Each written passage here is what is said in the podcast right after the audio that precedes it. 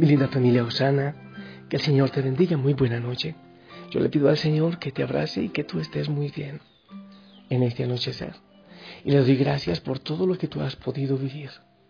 Yo sí he recibido mucha gente que llegan, me entristece porque realmente lograr hablar conmigo, y lo digo con vergüenza y con tristeza, no es fácil. Quisiera yo tener todo el tiempo disponible y, y un día de 48 horas para recibir a mucha gente, pero bueno, ahora entrego en manos del Señor, ante el Santísimo, ante su presencia, todo lo que he podido vivir, escuchar y orar. Familia, la palabra del Señor hoy, hablamos de Herodes, hablamos de la mentira. El diablo es el rey, el príncipe de la mentira. Y Herodes se dejó manipular por el diablo, por el deseo de poder. Eh, hay una reflexión que quiero hacerte en este momento eh, con respecto al control de la mente. Porque muchos mentimos, bueno, yo pienso que la mayoría en algún momento hemos mentido, pero muchos mienten y la mentira lleva al manejo de la mente de otros. Y dejamos que sea manipulada nuestra mente y nos dejamos llevar por la mentira y muchas veces confundimos lo que es bueno y lo que es malo. Porque la gente que miente tiene un propósito y casi siempre es quitarle a Dios su puesto. Eso fue lo que hizo el rey. Lo que él quería hacer era quitarle a Dios su puesto de rey. Hablemos un momentito con respecto a esto, al control de la mente.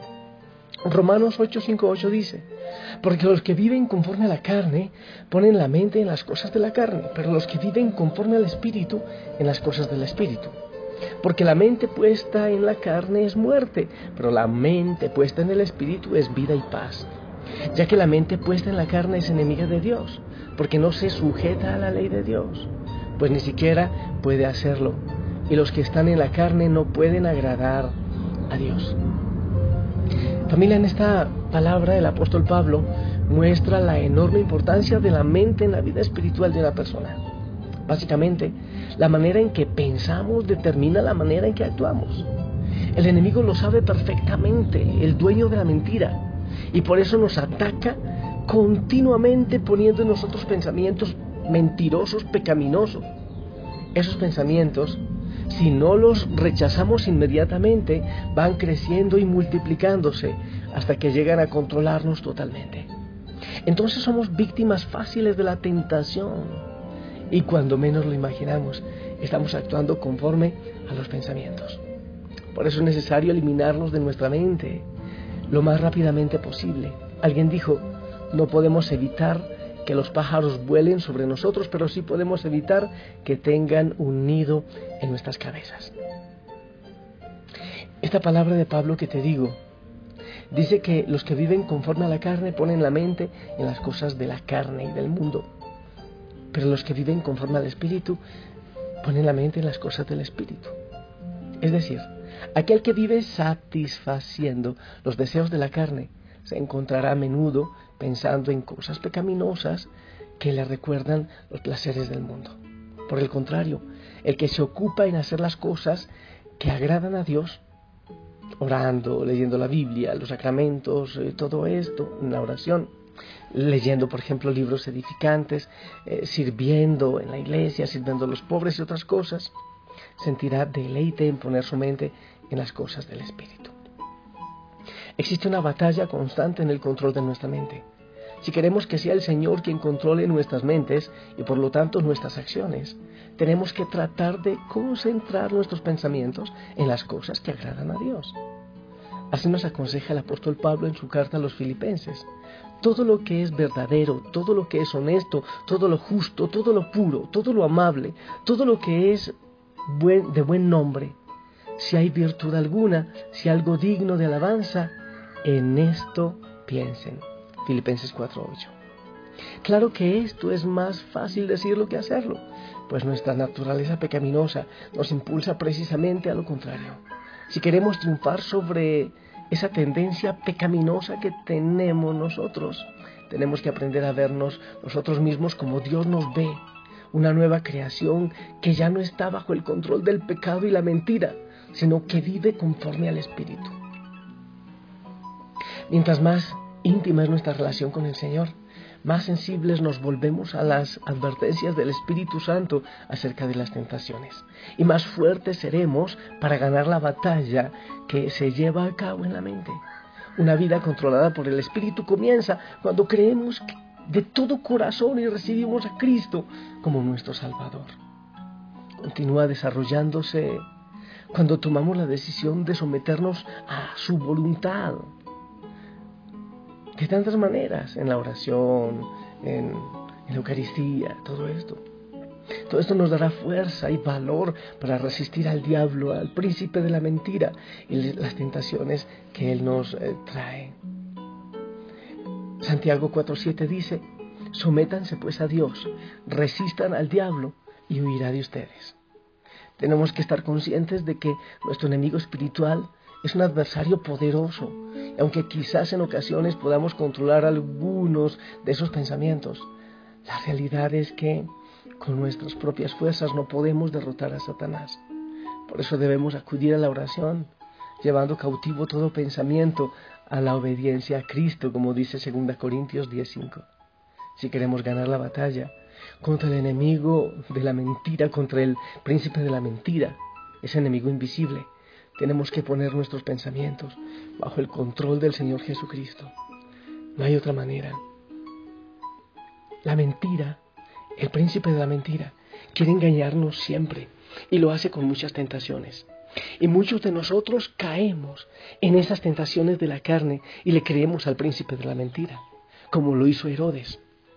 Herodes tenía un vacío en su corazón y entonces él quería con poder llenar ese vacío en su corazón. Se dejó tentar. La persona que miente, la persona que engaña, casi siempre tiene un vacío en su corazón, una falta de amor. Y por eso busca que alguien le rinda pleitesía y busca sentirse agrandado y quitarle el puesto al verdadero Dios. Eso fue lo que hizo Herodes. Cuando uno miente, quiere tener esclavos a su favor que le secunden en la mentira. Mira tú, eh, analiza cualquier tipo de mentira. Piensa en Herodes si quiere, piensa en los políticos. Bueno, perdón, no todos, o sea, los políticos muchos que viven bajo una mentira. Buscan tener esclavos que les ayuden y casi siempre buscan gente buena, gente que, que es creíble para los demás, para utilizarlos y les envuelven en su propia mentira y ponen gente buena a su servicio para poder seguir engañando. Fue lo que hizo Herodes, tenía gente buena. El que está en la mentira, para defender su mentira, si es necesario, mata a quien se interponga. ¿Te acuerdas la masacre de los niños por buscar a Jesús, para matarlo? Y utiliza a los demás, ¿te acuerdas que Herodes envió a los eh, magos de Oriente a los sabios de Oriente, los envió disque a encontrar a Jesús para después ir, él a adorarlo. Utiliza a gente buena en la mentira cuando uno está apoderado por el espíritu eh, satánico de la mentira. Utiliza gente buena y la pone a su favor, casi siempre gente creíble. Herodes tenía que congratularse con muchos para que lo ayudaran la fiesta de que habla el Evangelio de hoy era congratulándose con los del poder para tenerlos a su favor y que le sostuviesen en su mentira. Tenía que mantenerlos bien, con regalos. Yo siempre he preguntado cómo Hitler mató tanta gente y cómo le creían, cómo le creían su mentira. Pues hacía cosas interesantes por aquellos que estaban más cerca, aparte de un lavado cerebral. ¿Cómo Herodes, si era tan sanguinario, si era tan cruel, tan malo, un rey de la mentira, que no era realmente rey? ¿Cómo había tanta gente que iba detrás y le servía? ¿Sabes cómo? Le hizo un templo a los judíos. Claro, tan buen regalo. Te pido por favor que pares oreja en esto, que quizás tú lo vives eh, para uno confundir una mente, el espíritu de la mentira, ese espíritu de la carne, para confundir una mente, mira cómo se hace. Yo te voy a indicar, por favor, nunca lo pongas en práctica en maldad, sino para que abras los ojos y no caigas tú en eso. Cuando se da una caricia y un golpe, la mente se confunde. Por ejemplo, aquel que te dice yo te amo y te defiendo, pero después te golpea y te critica. Entonces la mente se confunde, no sabe si le ama o no sabe si le odia y se vuelve esclavo. Eso es lo que se hace. De esa manera se hace. Mira, eh, o por ejemplo, la mayoría de acosos sexuales o muchas violaciones, ¿cómo se dan? De esa manera. De esa manera. Mira, es que vales mucho para mí, es que yo te quiero, es que esto, esto, esta relación es de Dios, es que esto es para la eternidad, es que eh, enseguida te atacan y destruyen. De esa manera ocurre muchas veces. Eh, con una verdad que no es verdad, pero es doble. El golpe y la cachetada. Lo que hizo Herodes, el estímulo, les doy el templo, pero los masacro pero los hago esclavos, pero les doy cosas buenas.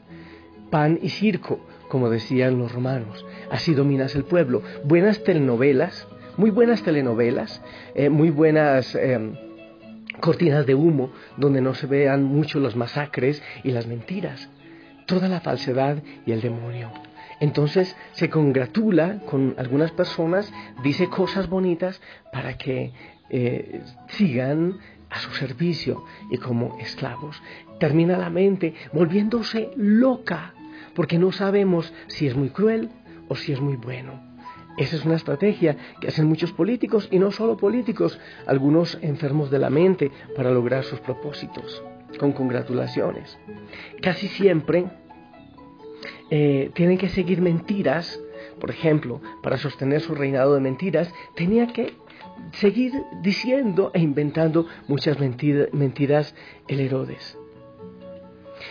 Tristemente, los hijos heredan la mentira. Herodes, el grande que llaman, que fue en el tiempo que nació Jesús, después le heredó a Herodes Antipas, no solo el trono, sino también su capacidad de mentir y de engañar. Eso lo hacía a la perfección. Mucha gente me puede preguntar, pero entonces ¿cómo se sana, cómo se libera de esto? ¿Cómo nos liberamos de esta situación? Pues yo te voy a decir, pon a Cristo en su lugar. El rey no es Herodes. El rey no es el presidente. El rey no es el esposo. El rey no es el hijo. El rey no es la novia. El rey es el Señor. Él es el rey. Ponlo en el lugar que le corresponde. ¿Cómo sanarte cuando te han ultrajado, cuando te han esclavizado la mente con eso de la mentira y el amor, del golpe y la caricia? No te olvides que eres príncipe y princesa, hijo del rey de reyes, que Él te ama, que es verdad que existe mentira en el mundo, pero que Dios es verdad. Ten presente que hay mucha gente buena y que el Señor te ama a ti te ama grandemente y que tú eres príncipe y princesa. Démosle gracias al Señor. Es bueno todo esto, familia, para que tú no caigas en la esclavitud y en la mentira. Declarémoslo a Él, nuestro Rey, nuestro amado, nuestro Dios y nuestro Señor. Familia, yo muchas veces, quizás algunas veces queriendo, o quizás sin querer, también he esclavizado gente. Sí, ten mucho cuidado, porque cuando no somos de una sola palabra, de ternura y de verdad, podemos traer gente a la esclavitud. Yo te invito a tener mucho cuidado para que nadie te engañe. Ten cuidado cuando alguien, alguien quiera declararse rey o quiera hacerse rey de tu vida. No te olvides que el trono de tu corazón ya le pertenece al Señor, al amado, al único Rey de Reyes, al Señor de Señores. Te invito a postrarnos ante Él y a orar para que Él sane nuestro corazón de, de la mentira, si la hemos vivido o si hemos esclavizado por medio de ella. Démosle la gloria a Él, solo a Él.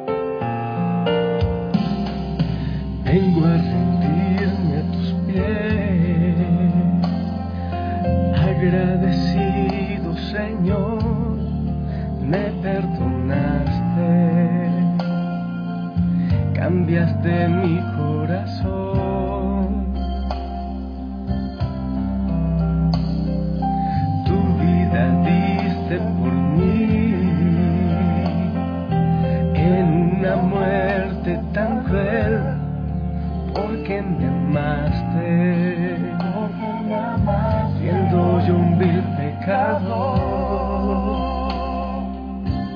Señor, mi Jesús, mi amado. Sí, también yo he creído mentiras. También yo muchas veces te he quitado de tu trono en mi corazón para darle ese trono a otras personas. O a las cosas incluso. Así como Herodes se dejó llevar por el príncipe de la mentira. Muchas veces capaz. Yo también me he dejado llevar por ese príncipe y he esclavizado a alguien. Señor, rompe toda cadena de mentira de nuestra vida y ven tú con tu verdad y regala sanidad y paz a nuestro corazón. Yo te pido, Señor, que bendigas a cada hijo, a cada hija, si han sido mentirosos o si han sido eh, esclavos eh, de la mentira o si al contrario han sufrido las consecuencias del engaño, así como Herodes a su pueblo. Bendícelos, Señor, y protégelos y sánalos en el nombre del Padre, del Hijo y del Espíritu Santo. Amén. Te pido, Señor, que los abraces y les des mucha paz. Y de ustedes, hijos, hijas, espero su bendición.